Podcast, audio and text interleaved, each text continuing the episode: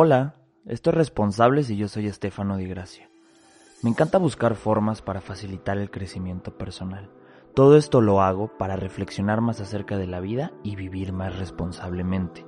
Aquí encontrarás reflexiones, experiencias, enseñanzas, historias y alguna que otra herramienta para que estés satisfecho contigo mismo, pero sobre todo nos comprometeremos a lograr todo lo que te propongas. El protagonista y la inspiración de este podcast eres tú. Si se puede, bienvenido.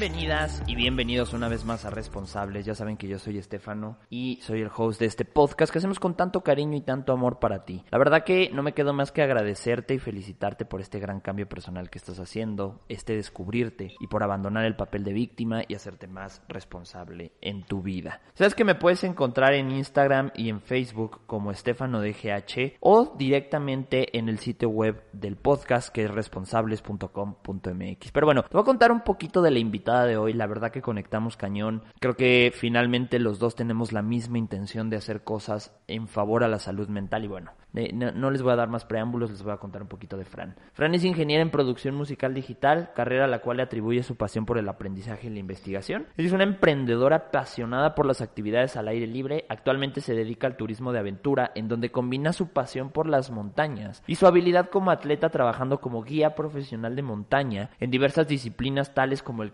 cañonismo, escalada y alta montaña. Ha tenido la oportunidad de estar en ocho expediciones internacionales, entre las que destacan montañas en las cordilleras de Bolivia, Perú, las rocallosas en Estados Unidos y los Andes argentinos, así como numerosas expediciones dentro de nuestro país. También es defensora de la salud mental, dedicando sus expediciones a crear conciencia y ayudar a disminuir los estigmas que se atribuyen al tema. Ella cree que cuando seguimos nuestra verdadera pasión estamos más cerca de nuestro propósito de vida y bajo esa filosofía nos va a compartir un poquito más del proceso que la ha llevado a perseguir sus sueños. No los entretengo más, lo van a disfrutar muchísimo, les dejo el episodio.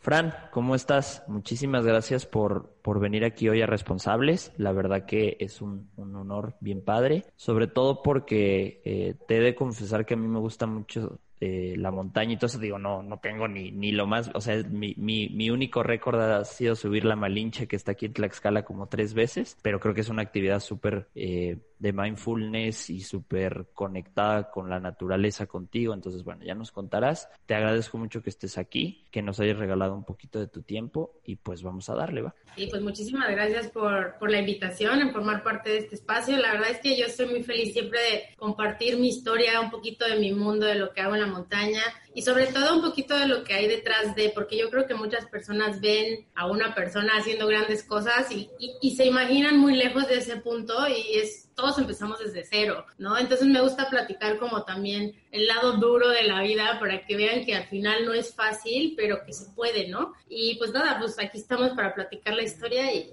y compartir un poco más. Eso me gusta. Aparte de que nos conocimos en, en, un, en un ejercicio muy padre ahí en, en, en, el Team Rorro que fuimos como diseñando nuestro propósito y todo. Entonces, yo creo que le agrega todavía más magia a, a, al contacto. Entonces, eso está padrísimo. Así que bueno, sé que, sé que tienes la montaña integrada casi casi en el corazón. Entonces, ¿de dónde salió eso? ¿Cómo fue que empezaste? Cuéntanos. Pues mira, yo no empecé desde muy chica. Yo inicié en todo esto de la aventura conociendo el deporte de escalada en roca. Vivo en Monterrey, que es la ciudad de las montañas. Tenemos muchísimas paredes donde escalar y yo conocí el deporte a través de la escalada. No siempre fui deportista, no siempre fui escaladora, no sabía que existía el deporte antes de la primera vez que alguien me invitó a la roca. Pero de pequeña yo siempre estuve muchísimo contacto con la naturaleza y viajaba mucho porque mis papás formaban parte de un grupo de misioneros. Entonces yo nací en un grupo de misioneros en donde desde mi año cero hasta los 10 años nunca había vivido más de un año en una ciudad porque nos movíamos mucho, ¿no? Y pues parte de lo que yo le atribuyo a mi amor por la naturaleza es eso, el viajar y el estar en contacto y también ese lado del querer ayudar a través de lo que hacemos, ¿no? Como, lo que comentabas ahorita, que al final estamos conectados por un curso, pues, pero se trata de encontrar el propósito y pues nada, ahorita ya conecto con un deporte que es a través de la montaña. Soy guía de montaña profesional, en donde ya no solo lo hago como deporte, sino también acompaño a personas que se están iniciando en esto para tratar de compartir un poco más de lo que nos enseña la montaña, ¿no? Y pues nada, a través de lo que hacemos de montaña, pues tratar de ayudar a otros a lo mejor a cambiar su perspectiva de cómo ven las cosas de la vida, darse cuenta que los límites los ponemos nosotros y, pues muchísimo más. Entonces así empecé yo en esto de, de, la aventura y pues poco a poco fui descubriendo pues un mundo de aventura que no deja de sorprenderme, ¿no? Claro, te levantas todos los días con la curiosidad y las ganas de, hacer aventura y eso creo que te dediques a hacer lo que te dediques, si te levantas todos los días con las ganas de, de aventurarte y de ser curioso y de ver qué puedes descubrir, creo que ya ganaste muchísimo. Me decías, decías ahorita enseñanzas que te da la montaña. ¿Crees que nos puedas compartir tal vez un par de enseñanzas que a ti te han marcado tal vez en este camino de, de, escalar y de estar ahí cerca? Claro, la verdad es que aprendizajes hay muchísimo. Yo le atribuyo a la montaña lo que soy hoy en día porque pues te va forjando un carácter, ¿no? No solo la montaña, todo lo que pasas en la vida, pero como ahorita mis últimos 10 años han tenido que ver con la montaña, pues al final se lo atribuyo a la montaña, lo que soy hoy en día. Y pues la verdad es que la montaña nos enseña mucho, pero no es como que yo voy a ir a una montaña contigo y nos va a enseñar lo mismo ese mismo día. Yo lo que aprendí de la montaña es que la montaña nos enseña lo que tenemos que aprender en ese preciso momento. O sea, que si estamos pasando por X o Y en la vida, nos va a enseñar sobre eso, ¿no? Un ejemplo que le estaba dando un amigo que es muy fuerte y hace mucho fitness, me decía, o sea, él tenía que aprender de ser humilde. La montaña le enseñó a ser humilde. ¿Por qué? Porque él creyó que llegando a la montaña con toda la fuerza que hacía en su gimnasio y de pesas, y que la montaña iba a ser así de agua, ¿no? Y la montaña le dio un mal de montaña severo, que es uno de los síntomas que te da la altitud. Y él me lo dijo después, esto fue una plática mucho tiempo después, me dijo, Fran, pues es que es muy curioso que digas que la montaña nos enseña lo que tenemos que aprender en ese momento, porque a mí en ese momento la montaña me enseñó humildad, ¿no? Entonces, a mí me enseñaba muchas cosas, pero de principales que creo que han formado lo que soy hoy es la capacidad de soñar, porque allá arriba tú te das cuenta de que todo lo que crees puedes crearlo.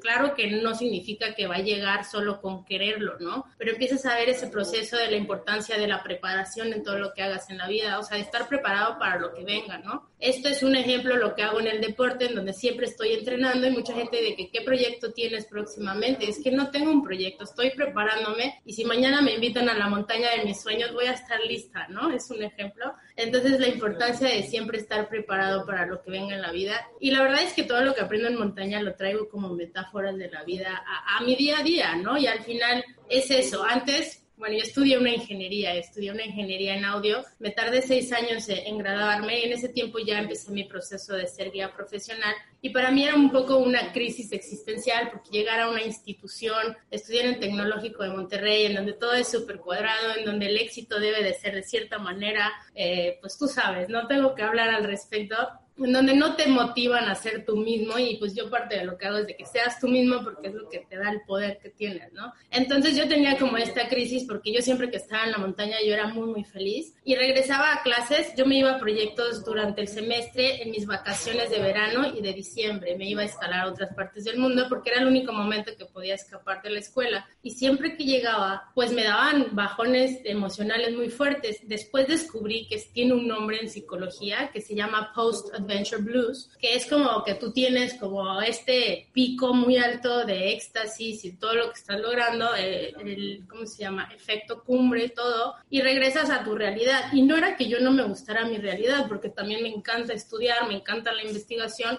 pero después mi crisis era justo eso, ¿no? De tener que hacer lo que la sociedad decía que tenía que hacer o hacer lo que a mí me hacía feliz, punto, sin importar qué era, ¿no? Entonces ya después, conforme fui madurando en esta disciplina y dándome cuenta ya de manera consciente que quería dedicar mi vida a la montaña, a ser guía profesional y demás, pues me di cuenta que en verdad mi lugar feliz era la montaña, no era que yo no era feliz acá afuera, pero simplemente cuando yo iba a la montaña, pues me daba todo eso, pues principalmente ese poder de darte cuenta que que tienes que regresar como a tus raíces, ¿no? Regresar a, tu ser esencial, esa persona que se va perdiendo durante el día a día, ¿no? De nuestra vida cotidiana, nuestra vida, este, pues ocupada, ¿no? Y lo que nos dicen que tenemos que ser. Entonces, pues me ha enseñado todo eso la montaña y, y te digo, es un proceso que te enseña muchísimas cosas, ¿no? Pero pues puedo seguir hablando un montón. Pero...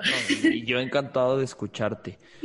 Me, me surge la duda y, quiero preguntarte porque yo tal vez, y sé que muchos de los que me escuchan a veces pelean con esto de, de, que tal vez te formaste o tal vez te, te moldeaste para cumplir ciertos estándares de la sociedad, ciertos estándares de la gente que te rodea y hasta ciertos estándares tuyos, ¿no? En mi caso, pues yo estudié psicología yo a la fecha me sigue apasionando la psicología, me sigue eh, apasionando la investigación, me sigue apasionando estos temas, pero la práctica no me gusta, ¿sabes? O sea, la práctica típica de la psicología a mí me genera roña, no sé por qué, tal vez no estoy diseñado para eso, ¿no? Entonces, bueno, eh, ha sido todo un viaje y sigue siendo un viaje el encontrar nuevas maneras de expresarme, de encontrar eh, el lugar ideal de, exponer y de platicar de la psicología. Me gustaría saber cómo le, cómo le hiciste tú para poder superar todos esos estándares y todas esas expectativas que, que pues obviamente cargabas desde, desde haber estudiado una ingeniería en audio, tal vez con tus padres, tal vez con los, las amistades, y cómo fue este proceso de, de pues asumir que realmente tu lugar era algo que pues yo creo que nadie lo veía, ¿no? O sea, que tal vez decían,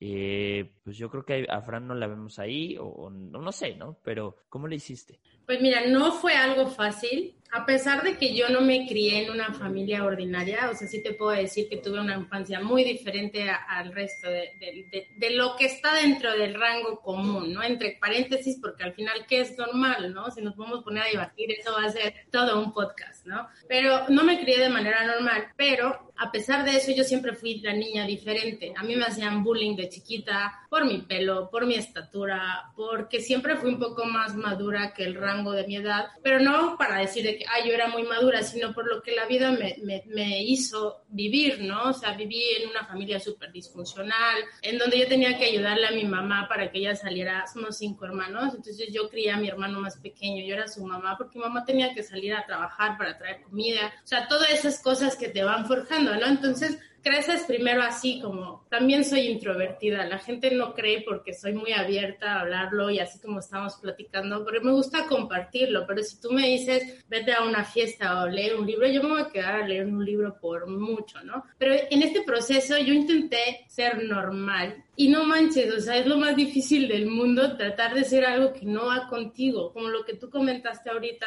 de que no te sientes padre como dando terapias, yo creo, y cuando lo dijiste no te quise interrumpir, pero yo creo que tienes que sacar tu propio método de terapia, no dejar de dar terapia, pero sacar una metodología y ¡pum! Así. Pero bueno, ya después te animas y lo haces, ¿no? Lo compartimos a través de la montaña. Entonces, pues durante todo esto, pues obviamente te pierdes un montón y es cuando vas perdiendo esa esencia de lo que eres tú mismo, ¿no? Y en la universidad, pues yo entré a estudiar una universidad, o sea, yo entré a la, a la universidad a los 24 años.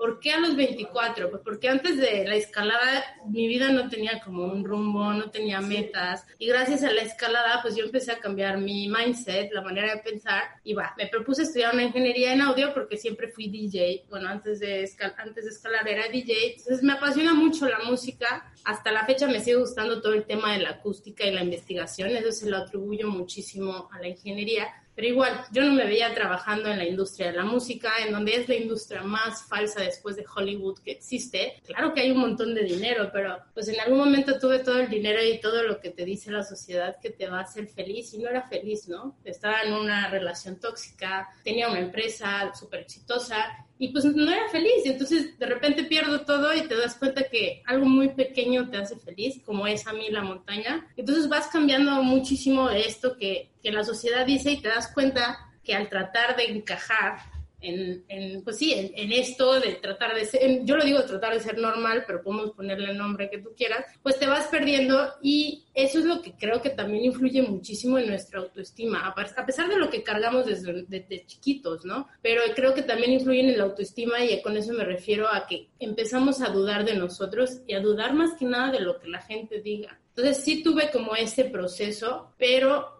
como siempre supe que no era una niña normal, pues empecé a, darle por ese lado de, yo siempre digo que el momento que fui libre fue el momento en que dejó de importarme lo que, más, los, lo que los demás decían de mí, ¿no? Y empecé a pensar todo desde otra perspectiva, no sé, imagínate, pues cuando ya tienes como cierto presencia en redes sociales, pues no sé, como deportista, pues vienen los haters, vienen comentarios de gente que no les gusta crecer, a lo mejor los que crean tus amigos, pues son los que más puñaladas te dan en la espalda. Entonces imagínate que dejaras que todo esto te afecte. ¿Qué pasa? Pues sí nos llega a afectar en algún punto, pero cuando empezamos a entender, pues por decir yo sé sobre las emociones, un poco más del aspecto psicológico por el tema de la salud mental, ¿no? Entonces empiezas a entender que todo evoluciona alrededor de las emociones, incluyendo una vez en una plática estuve en un taller de prevención del suicidio y un psiquiatra dijo algo que me dejó súper marcado, porque estaban hablando de cómo afectan las redes sociales eh, a, pues a los jóvenes hoy en día, el bullying, todo eso, ¿no? Cómo afecta el estado emocional y mental de los adolescentes.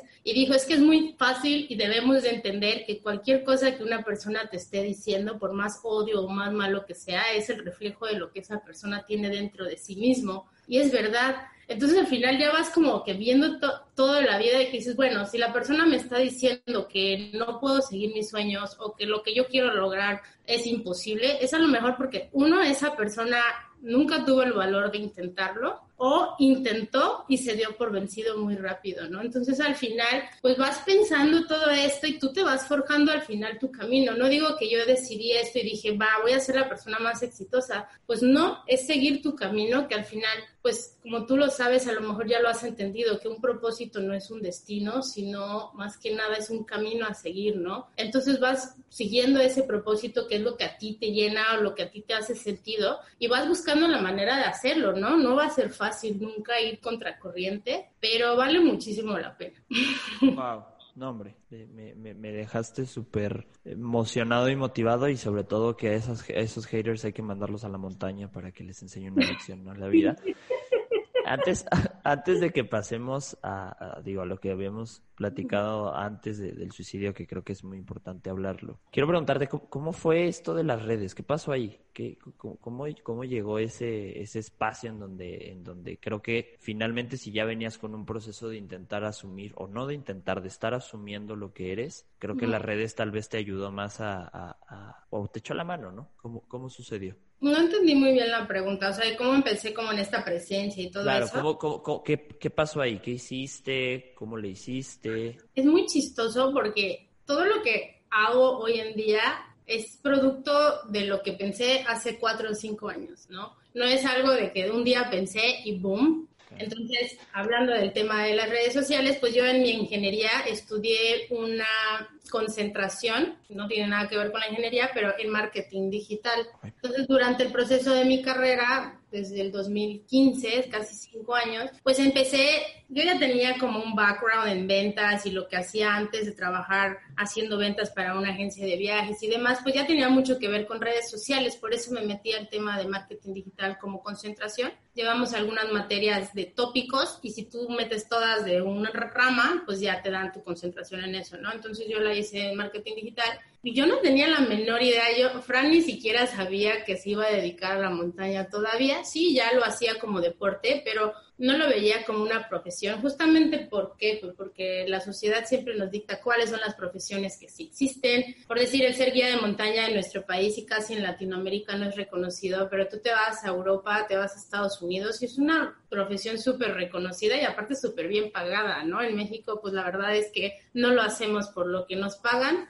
porque pues no tenemos esa cultura y digo, aprovecho para comentarlo, la gente cree que como que es un hobby y, y, te, te, quieren que los invites a la montaña y está bien, a veces yo invito a la gente y no todo les cobro, pero así como tú tienes tu oficina, no sé qué estás trabajando ahorita, pero cuando trabajabas dando terapia, pues mi oficina es la montaña, o sea, es mi trabajo, ¿no? Pero todas estas cosas no se han ido pues, formando, pero regresando al tema para no perdernos, empecé en ese momento cuando yo estaba en mis clases como que a moverle muchísimo al contenido digital y pues yo era mi, más grande prueba, o sea, yo era como mi experimento, porque no lo vas a hacer con una marca si estás aprendiendo, o sea, en ese tiempo no lo veía así, ahorita pues sí soy Content Media Manager para varias cuentas, mi cuenta personal es la más pequeña, porque al final no lo veía como que yo quería posicionar mi nombre, o sea, nunca me ha gustado llamar la atención, pues con lo que te comenté del bullying y todo eso, pero ya después poco a poco pensé que podía ser yo misma a través de mi red social, compartir lo que pienso, que al final pienso un montón. Y aparte la montaña me enseña mucho. Entonces yo me iba a estas expediciones internacionales y pues regresaba y pues siempre en la montaña tenemos, bueno, yo tengo la costumbre de escribir mucho, me gusta escribir, digo que algún día voy a escribir un libro, pero escribes como lo que estás sintiendo en el momento, te conectas mucho con las emociones, con tus miedos, con muchas cosas y pues lo vas apuntando, no tienes muchas cosas que hacer más que derretir agua, comer, dormir, caminar, ¿sabes? Estoy hablando de expediciones de más de una semana, ¿no? Entonces regresaba y empezaba a compartir todo esto que la montaña me traía y pues empezó así como a generarse una pequeña comunidad y pues también en México no es como un deporte muy reconocido, ¿no? Y la gente no se sale del país tanto, entonces empezaba a salir como en revistas y periódicos y ya pues dije, ¿por qué no? Pues voy a compartir más de este mundo y pues en este camino andamos. Pero bueno, las redes también son una crisis para mí porque así como es un arma súper poderosa, es también pues negativa. Entonces es difícil encontrar ese balance, pero la que la gente no entiende es que también es mi trabajo, ¿sabes? O sea, las redes sociales se vuelven mi trabajo, trabajo como content media manager, entonces, pues nada, ahí estamos buscando el balance entre la tranquilidad y desconexión de la montaña y regresar al mundo digital. Fíjate que me, me hiciste acordar ahorita que hablabas mucho de tal vez de profesionalizar el, el deporte de de la escalada y de todo esto. A mí me ha pasado un par de veces, que te comentaba antes de que empezáramos el episodio, aquí en Tlaxcala tenemos una montaña que es la Malinche, bueno, era un volcán, pero es una montaña, tal, tal, tal. Y pues es muy, muy concurrida, por así decírtelo, ¿no? De todo tipo de gente. Eh, yo te digo, le he subido un par de veces y en ese camino me he encontrado de pues, todo. de todo, ¿no? Pero lo que más me resuena y que sobre todo le he subido con a veces con un par de amigos es el objetivo, ¿sabes? Es el objetivo ay, quiero llegar hasta arriba y tomarme una foto y ya, ¿no? Ahí, ahí nos vemos, ¿no? Y, y entonces van todo el camino quejándose, van todo el camino quejándose, llegamos y la foto y risa y, ay, otra vez vamos de bajada y otra vez pura queja, ¿no? Y probablemente yo la primera vez que lo subí estaba igual, pero ya después tuve una experiencia con una profesora eh, en la carrera que también le gustaba mucho la escalada y nos llevó. Entonces nos hizo la actividad de, de vamos a subirla tempranito y no van a decir ni una palabra. Tienen prohibido hablar, ¿no? Qué padre. Sí, entonces, eh, y, ah, y aparte subimos en grupos de tres, ¿no? Entonces, para mí esa vez, es, ese, esa vez cambió toda mi perspectiva acerca de la escalada, ¿no?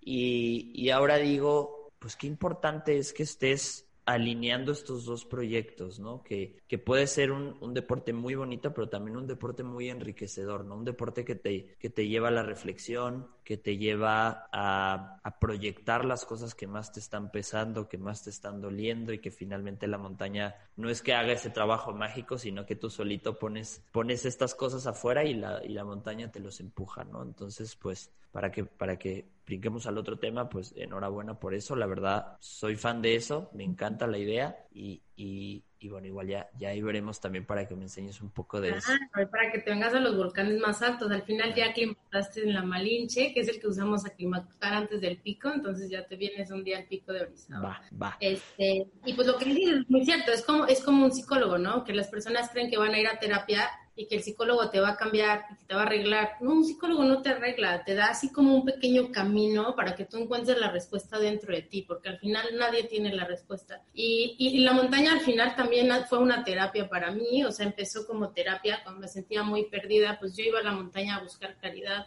Entonces es exactamente lo mismo que hace un psicólogo. No digo que reemplacen a un psicólogo por la montaña, porque sí hay muchas personas que necesitan esta dirección y no todos me, me gusta mucho lo que tú haces en tu podcast y que se llama Responsable y lo quería comentar aquí porque tiene mucho que ver con lo que hablamos, es de hacer, no, no, no todos nos hacemos responsables de nuestra vida, buenos y malos momentos, no reconocemos los logros, éxitos, entonces, pues sí, a lo mejor el psicólogo es el que nos va a ayudar, pero el ejemplo en la montaña es lo mismo, ¿no? La montaña solamente nos da como ese pequeño empujoncito para entender pues lo que, como te comenté hace rato, lo que tenemos que aprender en ese momento y darnos las respuestas, ¿no? Entonces, pues está muy padre hacer estas conexiones. Entonces, si alguien tiene oportunidad de salir a la montaña, digo, también hacerlo de manera responsable, porque hay riesgos, pero caminar en el bosque o simplemente en un lugar que haya verde nos va a dar también esa paz que necesitamos, ¿no? Claro, yo, yo siempre digo que, y ahora que lo dices con la montaña, creo que aplicaría el mismo, pues la misma analogía es Yo siento que un psicólogo y tal vez la montaña es como un espejo, ¿sabes? Es como un espejo que te permite verte casi literalmente lo que eres y solito rebota, ¿no? O sea, nadie te dice nada, nadie te explica nada, rebotan tus deficiencias, rebotan tus cosas negativas tal vez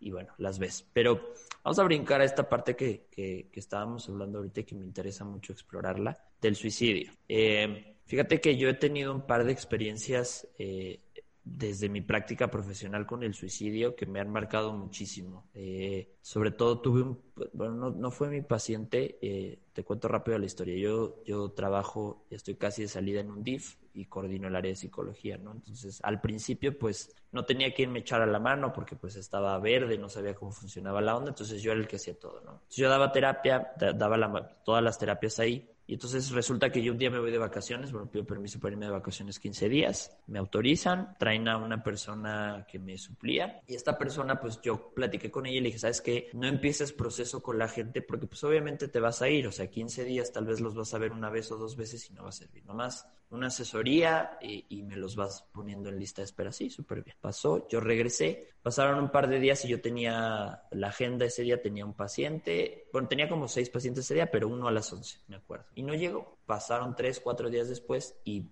me vienen a pedir cita una señora, pues que su hijo se había suicidado recientemente, ¿no? Entonces ya le digo que sí, le doy fecha, viene conmigo y resulta que el chavo que se suicidó era el paciente que iba a venir conmigo anteriormente, ¿no? Entonces, a mí me pegó mucho, digo, no tuve una intervención directa, pero sí me sentí así como súper culpable, ¿no? Estuve como cuatro días así súper mal y, y, bueno, finalmente después de trabajarlo con mi propio terapeuta y conmigo, pude como dirigir esa energía, ayudar muchísimo a la mamá a, a, salir adelante y bueno, pudimos ahí hacer un, un, trabajo muy bonito. Pero sí es esta situación muy fuerte, ¿no? Es esta situación que más allá ahorita de que eh, especifiquemos el suicidio en la persona, me gustaría empezar con la periferia, ¿sabes? ¿Cómo, cómo, cómo crees tú que esto impacta? Claro, pues primeramente el hablarlo, ¿no? Creo que desde ahí empieza. El hablar del tema, ya sea que te haya pasado directamente o que simplemente por conocer, porque al final no nos enseñan en las escuelas sobre la salud mental ni conectar con las emociones. Muy raro que alguien te lo enseñe, tú lo sabes porque eres psicólogo, pero si no fuera psicólogo, dudo que tú de pequeño sabías todo esto, ¿no? Yo lo sé de grande, lo aprendí, pero creo que el tema de hablarlo es, es, es la base de todo, porque si lo habláramos común como, como casi cualquier tema que hablamos hoy en día en la sociedad, pues no sería un tabú como lo es. Entonces sería más fácil que las personas pudieran decir que están pasando un mal momento, porque pues uno de los mitos que hay sobre el suicidio es que solo le pasa a personas con una enfermedad mental y pues tú sabes que no es verdad. Tú sabes que puede ser alguien que esté pasando por mucho estrés, que esté pasando un momento difícil en la vida y simplemente no tenga los mecanismos de defensa que necesite para sobrellevarlo, ¿no? Y la carga es muy pesada y pues bueno, al hablarlo creo que es la base de todo y luego pues también empezar a, educarnos, ¿no? Porque al final también vamos por la vida creyendo los mitos que hay allá afuera y sobre el suicidio hay un montón que igual y podemos desmentir unos cuantos ahorita, pero creo que desde ahí empieza todo. Claro, claro, creo que la comunicación es la base eh, de una solución efectiva, una comunicación sincera, vulnerable, real y, y a veces sucede que, eh, ¿sabes qué es lo que a mí me molesta a veces? Y lo digo, lo digo molesto porque es algo que me cuesta trabajar mucho, ¿no? Me molesta, me molesta a veces la sociedad que sí me he topado con gente que tiene señales, que intenta hablar porque tampoco es lo, lo tampoco es como que la persona que, que trae estas ideas, estas ideaciones, lo diga tan fácil. Hay que, hay que ver las cosas desde diferentes perspectivas. Y la gente no escucha, ¿sabes? Entonces, creo que un tema que también se tiene que hablar es, ok, la comunicación es esencial, pero también escuchar es bien importante, ¿sabes? O sea, creo que todos tenemos la responsabilidad de tener un, proceso de escucha consciente, ¿sabes? No sabes si el día de mañana te puedes sentar con tu primito, te puedes sentar con el sobrino, te puedes sentar con el amigo, con la tía, y en su discurso, porque es muy fácil, ¿no? Estas pláticas cotidianas de, oye, Fran, te tengo mucha confianza, somos amigos, quiero platicarte qué está pasando, ¿no? Y si yo no tengo esta escucha desarrollada, que es esencial, no me voy a poder dar cuenta que tal vez Estefano le está diciendo a Fran que se quiere quitar la vida, ¿sabes? Que trae esa idea a la cabeza. Entonces, tanto para los que traen esta cuestión dentro de sí mismos, si tienen la necesidad de hablarlo, háblenlo, no va a pasar nada, no va a suceder nadie los va a juzgar, ¿sabes? Eh, eh, eh, retomando lo que decías antes, si alguien te juzga es por el otro, no por ti. Tú estás haciendo lo correcto. Pero si no eres una persona que tiene ideación, pero sospechas de ciertas personas, desarrolla la escucha, desarrolla el oído para que puedas detectar todo esto. Es súper importante y también a lo mejor las personas dicen, pero ¿cómo me doy cuenta?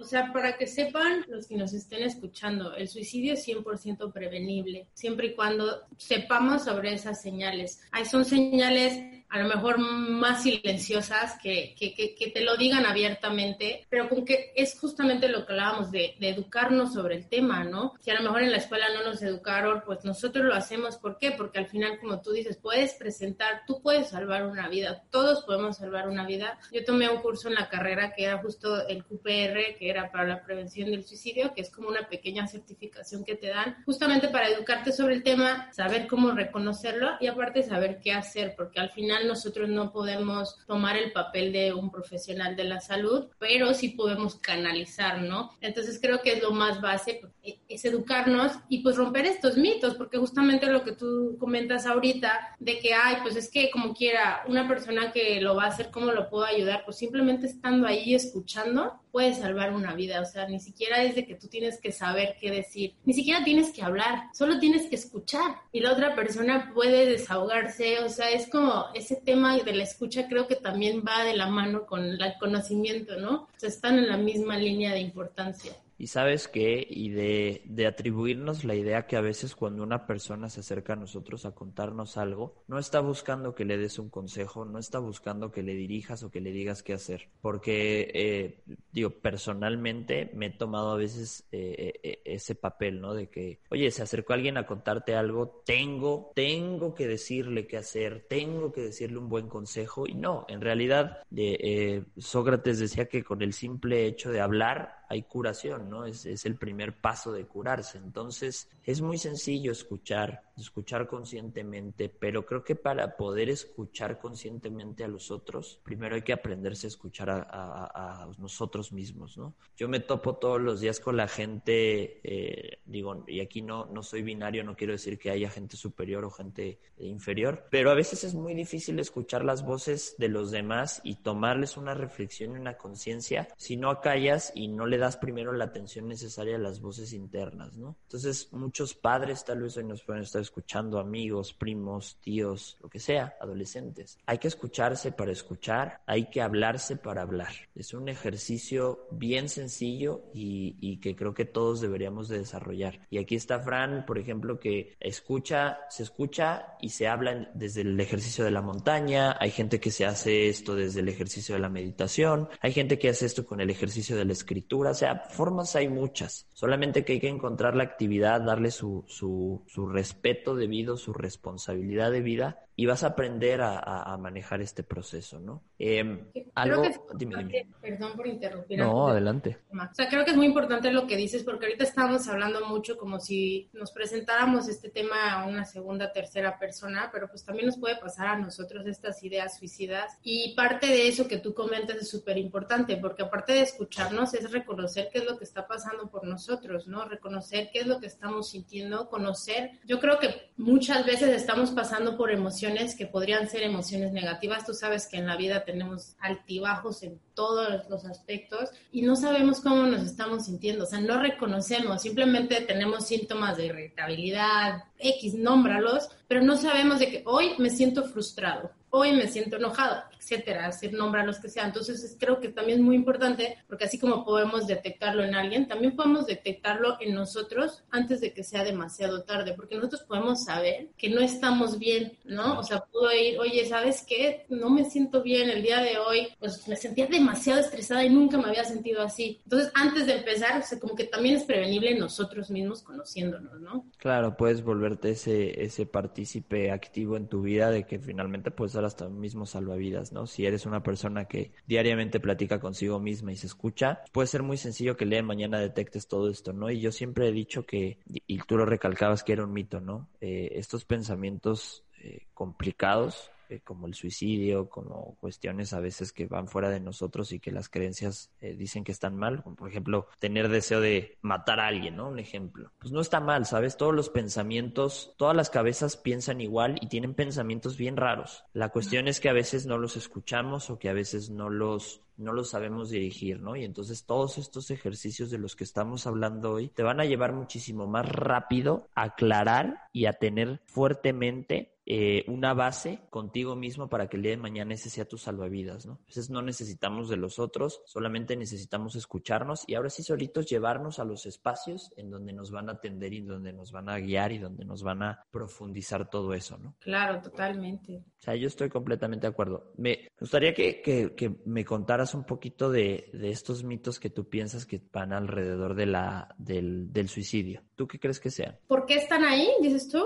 No, ¿cuáles crees que sean? Pues hay muchísimos, o sea, no es de que yo los crea, o sea, están ahí plasmados, pero pues como uno, como ese que acabo de comentar, ¿no? De que eh, el suicidio solo le pasa a alguien con una enfermedad mental, que el suicidio no es previsible. También uno muy, muy marcado es de que las personas creen, la mayoría, y dime si me equivoco, que si tú hablas del suicidio, tocas el tema con alguien que lo ha pensado, creen que tú los vas a incentivar a, a, a hacerlo. Y es, es toda, totalmente erróneo este mito, es todo lo contrario, porque si la persona que ha tenido pensamientos suicidas, que lo ha ideado, que lo ha planeado, escucha eso de ti, sabe que se siente en la confianza, que te puede hablar del tema y tú no lo vas a juzgar. Porque si, lamentablemente este tema de los tabús y sobre la salud mental hay demasiados en donde pues cuando dices a alguien que voy a ir con un psiquiatra, te dicen, pero ¿por qué estás loco? Pues, la locura no existe, existen las enfermedades mentales, ¿no? Dentro de este proceso que yo empecé a aprender sobre la salud mental, pues los, los manicomios, no sé si tú sepas esta historia, pero los manicomios eran lugares que existían en los tiempos cuando existía la lepra. Entonces ponían a los leprosos en estos espacios para que no contagiaran a los demás. Y obviamente estos espacios confinados hacían que ellos tuvieran problemas psicológicos. Entonces de ahí salió el tema manicomio. O sea, los hospitales psiquiátricos ni siquiera son manicomios porque ya no existe la lepra, ¿no? Entonces estoy hablando de algo muy erróneo, pero desde ahí parte todo, ¿no? De las ideas que se van como pasando, por, ajá, construyendo por generaciones. Entonces, si tú estás hablando del tema con alguien, pues vas a ver, a lo mejor tú no sabes que tiene que ir con un psiquiatra, no sabes sabes cómo lo puedes ayudar, pero simplemente estás con ese hilo de que ah, esta persona sabe sobre la salud mental. O simplemente puedo hablar del tema y no me va a decir ve con, pues sí, ve con un loquero, porque lamentablemente así le dicen a los psiquiatras, ¿no? Y este es uno de los temas. ¿Cuál otro podemos compartir? Fíjate que ahorita que decías esta parte de, del psiquiatra y todo eso, es, es, bien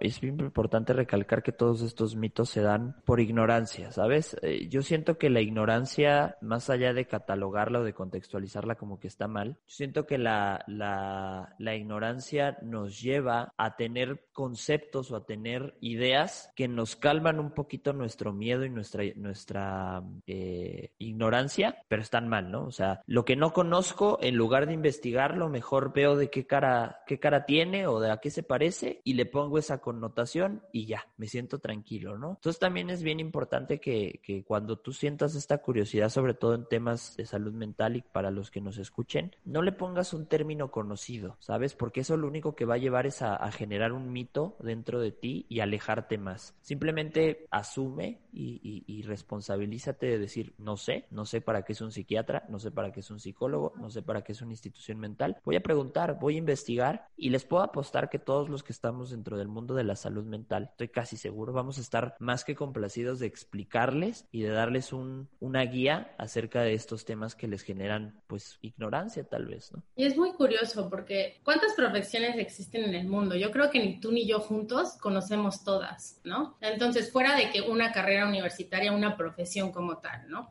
Como ahorita que la mía no es común, pero hay muchas profesiones que yo voy descubriendo de que, wow, no sabía que existía esta profesión, ¿no? Y, y es lo mismo, o sea, si no conocemos sobre la profesión de un psiquiatra, la profesión de un psicólogo, pues como tú dices, no lo tachemos de que hacen esto o aquello, porque al final no la conocíamos solamente que entran de este, dentro de este rango de tabús y, y, pues es donde las personas pues no quieren ir a ver un psicólogo, oye, ¿qué va a pensar mi mamá o mi novia o mis amigos que estoy yendo con un, a terapia, ¿no? Y pues es algo muy común, así como, no sé, una persona diabética se enferma de diabetes y tiene que ir con un doctor especialista, pues alguien que se enferma del cerebro, el cerebro es un músculo, o sea, ¿cómo es que, si nunca lo habías pensado así, cómo es que todos nuestros órganos se enferman excepto, el cerebro, ¿no? Pues entonces es, simplemente así como me corto, no sé, me duele el estómago, tengo una infección y tengo que ir por un antibiótico, pues también me puedo enfermar de la mente y creo que es algo que no vivimos consciente. El otro día estaba platicando con un amigo guía que veníamos bajando en la montaña y pues siempre dice súper pláticas profundas en la montaña,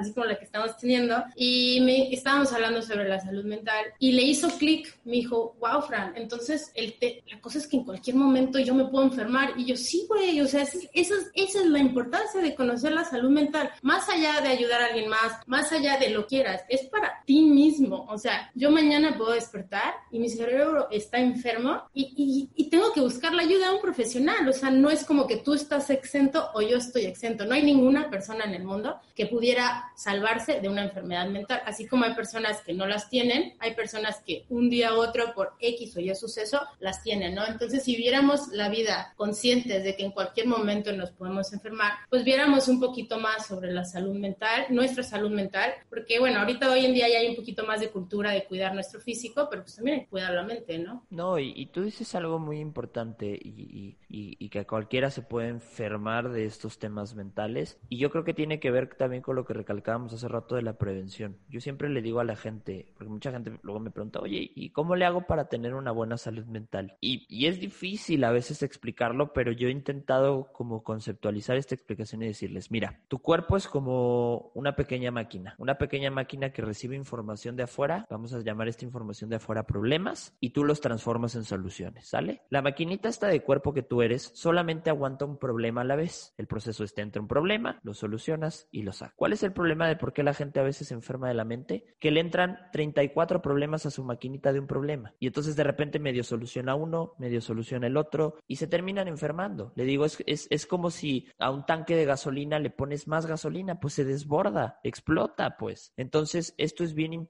bien importante recalcarlo. ¿Quieres prevenir tu salud mental? Intenta llevar un orden adecuado, un, un bienestar en tu vida, que tú te sientas cómodo con esa vida por la cual eh, todos los días te levantas, porque eso va a ser lo que el día de mañana te blinde. Es así como si ahorita decimos, bueno, no quiero que me dé gripa, me tomo el aderogil o, o me, me, estoy vitaminando o estoy haciendo ejercicio. Bueno, lo mismo con la salud mental. Levántate todos los días con el objetivo de no llenarte y no desbordarte de problemas con relaciones, con trabajo, con proyectos, contigo mismo, con el mundo, porque eso el día de mañana es lo que termina martillando y destruyendo la salud mental. Es súper importante que lo comentes porque estás hablando en el ahora, pero ¿qué pasa con todos esos pequeños problemas no resueltos que vamos cargando? Yo tengo 32 años, o sea, 32 años de cosas no resueltas también están ahí. O sea, no significa porque no lo tengas presente en tu día a día, no esté ahí acumulándose. Entonces, al final, por más difícil que hayamos llevado la vida, traumas, eh, nombra lo que tú quieras, o sea, todos tenemos la oportunidad de mejorar nuestra salud mental y es un proceso, o sea, no, que la, gente yo creo que me ha tocado, es que fui al psicólogo y no sirvió, fueron una, una terapia o dos, o sea, ¿cómo quieres cambiar 30 años en, en una hora? O sea, al final esto va para la salud mental y para lo que quieras en la vida, o sea, si tú quieres ser una mejor versión de ti mismo, pues va a llevar un proceso, quieres ser un mejor doctor, te va a llevar un proceso, lo que quieras hacer en la vida, entonces también la salud mental va por ahí, a lo mejor y no hemos llegado al punto en donde ya requerimos a un especialista, pero vamos acumulando todo esto y pues qué mejor limpiarnos de todo eso pues para vivir como pues más en paz, ¿no? Porque al final cuando nuestra mente no está bien, lo que pasa es eso, como tú dices, no tenemos control de todo lo que pensamos y siempre va a estar trabajando. El cerebro es de lo más estudiado en la ciencia y ni siquiera descubren todo lo que hay afuera, por eso las enfermedades mentales no tienen cura, pero tienen tratamientos, ¿no? Entonces, pues es muy padre como no necesitas ser un científico para saber todo esto, simplemente conoce un poquito más del tema, ¿no? Porque al final, pues si no tuvieras cerebro, pues no tendrías la capacidad de aprender. Entonces, pues para eso nos los dieron, ¿no? Para trabajarlo y, aprender del tema. Totalmente de acuerdo y recalcando el tema del suicidio, es, es importante recalcar que los suicidios se dan bajo una situación de crisis y las crisis son esta acumulación de problemas presentes, futuros y pasados, ¿no? Entonces, sí es bien importante que recalques eso de que finalmente, digo yo porque mi formación psicológica es de presente, pero es real que, que, que hay muchas cosas que luego traemos detrás, que no les prestamos atención y que finalmente son la madeja por la cual hoy nos, nos están fregando. Me, me acordaba de, de esta serie que salió hace tiempo, de 13 Reasons to Why, de, del suicidio. Y al principio yo fui muy, muy tajante, tal vez porque dejé ver mis creencias y me, me molesté cuando vi esa serie porque dije es que no es posible, me, me pareció escandaloso, ¿no? Ya luego, eh, eh, a reflexionar, creo que fue un movimiento interesante en el sentido de que pudieron acercar este tema a gente que tenía tabú acerca de lo que sucedía, ¿no? Más allá de, de tal vez lo novelesco que le pudieron haber puesto a la serie, pues obviamente tienen sus estrategias y tú lo sabes para que peguen esas cosas, pero, pero me pareció un ejercicio muy importante, ¿sabes? Sí, y pues justamente, o sea, es, es como pues re- regresando a lo mismo, conocer sobre el tema, o sea, y ahorita ya tenemos un montón de tecnología, yo creo que ya vemos más personas abiertas en compartir lo que sabemos, estoy segurísima si alguien te escribe a ti de que no tengo la menor, después de escuchar este podcast, no tengo la menor idea sobre salud mental, por dónde empiezo, estoy segura que tú les vas a decir, si me escriben a mí, yo les voy a compartir, o sea, hay muchísimas maneras de aprender porque es importantísimo saberlo, ¿no? O sea, es, es, es un tema muy complicado, yo creo que es muy difícil que las personas lo hab- hablen tan abiertamente, tú eres psicólogo, yo tuve un familiar que perdió la batalla contra una enfermedad mental y murió por suicidio, ¿no? Entonces, ¿qué pasa? Pues llegas a ese punto en donde tú crees que nunca te va a pasar y, y, y pasa, ¿no? Y, y esto no solo afecta a la persona, porque al final uno de los mitos, tú sabes que es que las personas como que tachan a las personas que se, se, se mueren por suicidio como egoístas o creen que es la forma más fácil de salir de, de, de eso, ¿no? Y algo que yo aprendí y, te ayuda a ver todo desde, otros, desde otra perspectiva es justamente saber que esta persona estaba sufriendo tanto que lo único que quería era dejar de sufrir, ni siquiera quería dejar de vivir. Entonces cuando empiezas a aprender sobre estos mitos y las verdades que hay detrás de los mitos, pues empiezas a ver todo diferente porque dices, bueno, nunca sé lo que está pasando la persona que me topo en el supermercado, no sé qué va a pasar, o sea,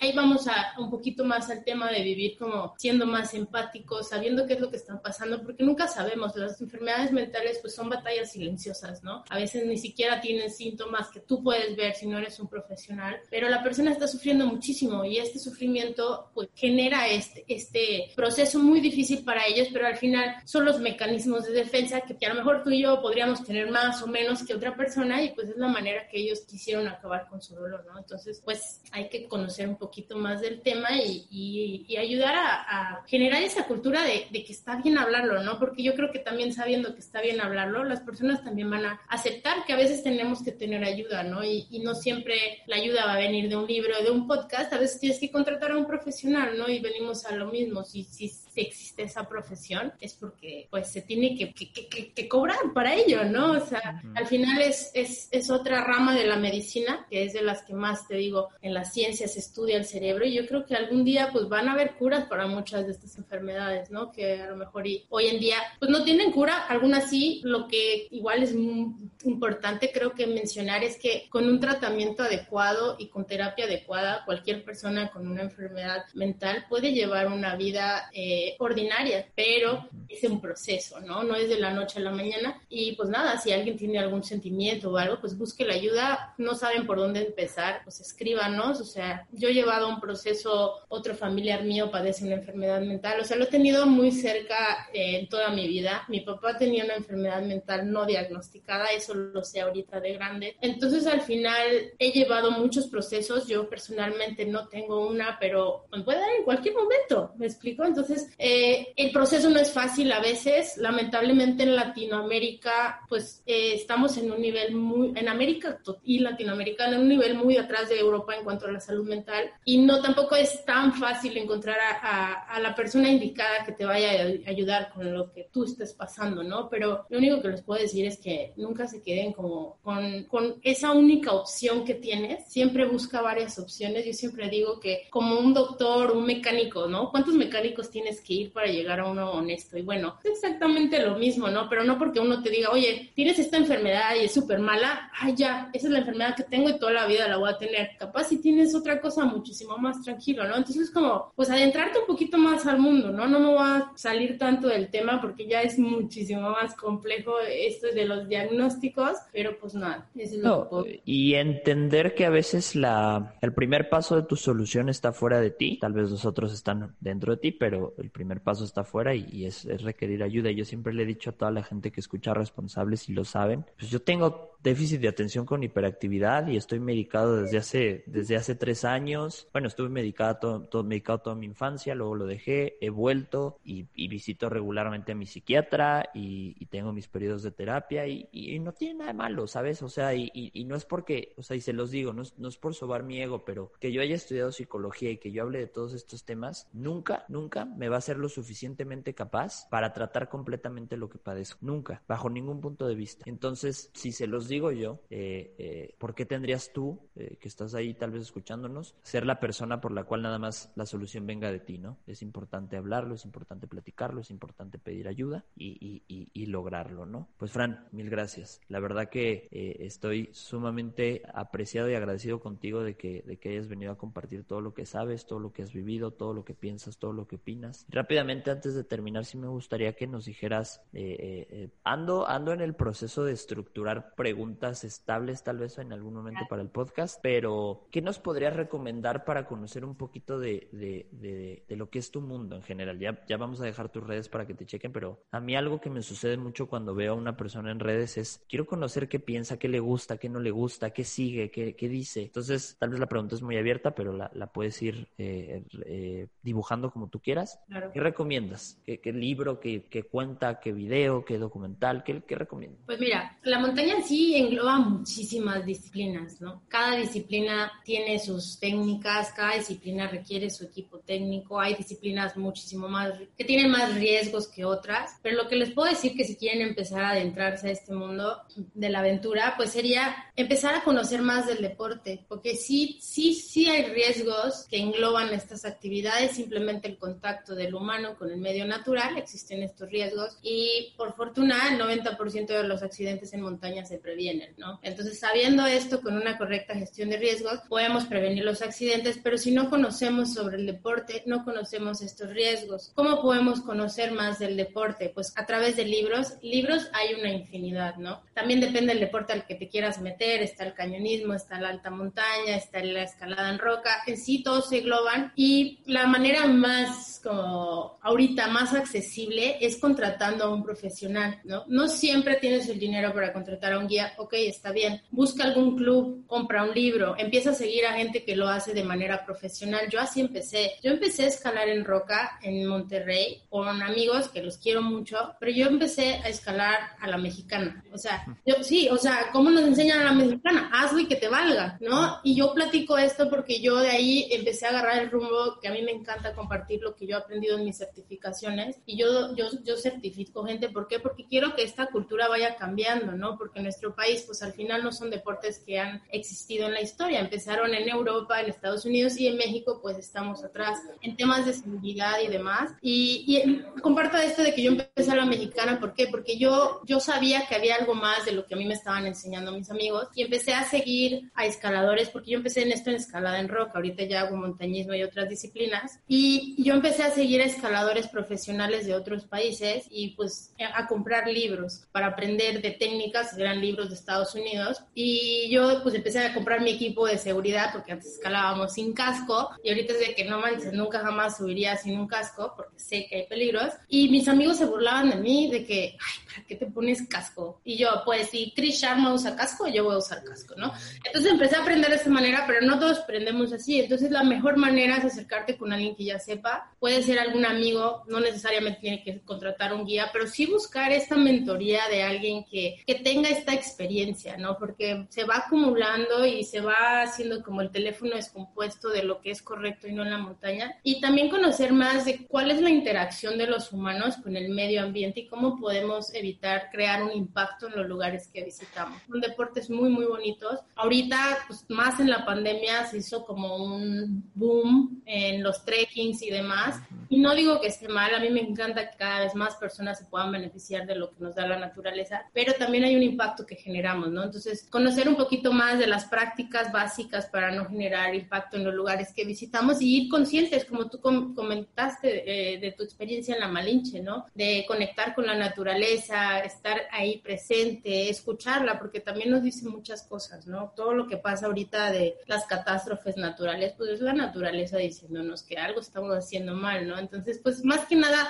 verlo como un, es, es un deporte, sí, pero es un estilo de vida que engloba muchísimas cosas para poder hacerlo de la manera correcta. Y yo feliz de que si alguien me escribe y quiere tips de equipo, quiere tips de cómo empezar o, recomendar, yo soy muy feliz, ¿no? Yo estoy en Monterrey, pero pues igual al final estás dentro de la industria y puedes recomendar casi creo que de todo el mundo. Entonces, pues sin pena, yo siempre estoy feliz de, yo creo que muchas personas a veces tienen miedo como de reach out, ¿no? De, oye, ¿cómo le haces así? Y estos espacios yo creo que están bien padres, justamente son para eso, para que las personas se den cuenta que habemos más allá afuera, que nos gusta compartir lo que sabemos. Yo tengo un dicho que es una frase que yo creé de que de nada sirve todo lo que sabemos si no lo compartimos con los demás. Y, bajo esa filosofía yo me, rijo, entonces pues yo feliz de compartir con todos. Me encanta, qué bonito, padre. Fíjate que nada más para agregar ahorita que estaba pensando en mis experiencias y recalco, ¿no? Creo que algo que hay que hacer cuando, cuando subes una montaña es dejar atrás el ego y la vanidad, en todo sentido, ¿no? En todo sentido, ir a, ir, ir, ir a aprender lo que te toque aprender, si nada más subes un poquito, si te sientes mal a la mitad, si, si, porque como lo decías, ¿no? Siempre es esta cuestión de ego, esta cuestión de mexicanada de como una montaña va a poder más que yo, ¿no? Eh, o, o quiero subir en chinga para tomarme la foto y vámonos para abajo y el trayecto no me importa nada, ¿no? Entonces, me gusta, me gusta esa parte, ahí, ahí, ahí voy a estar igual yo dando lata. Y, y pues, y pues nada, Fran, mil gracias, mil, mil gracias. Hombre, gracias a ti por este espacio y pues seguimos conectando, tú sabes. Vale, gracias a todos.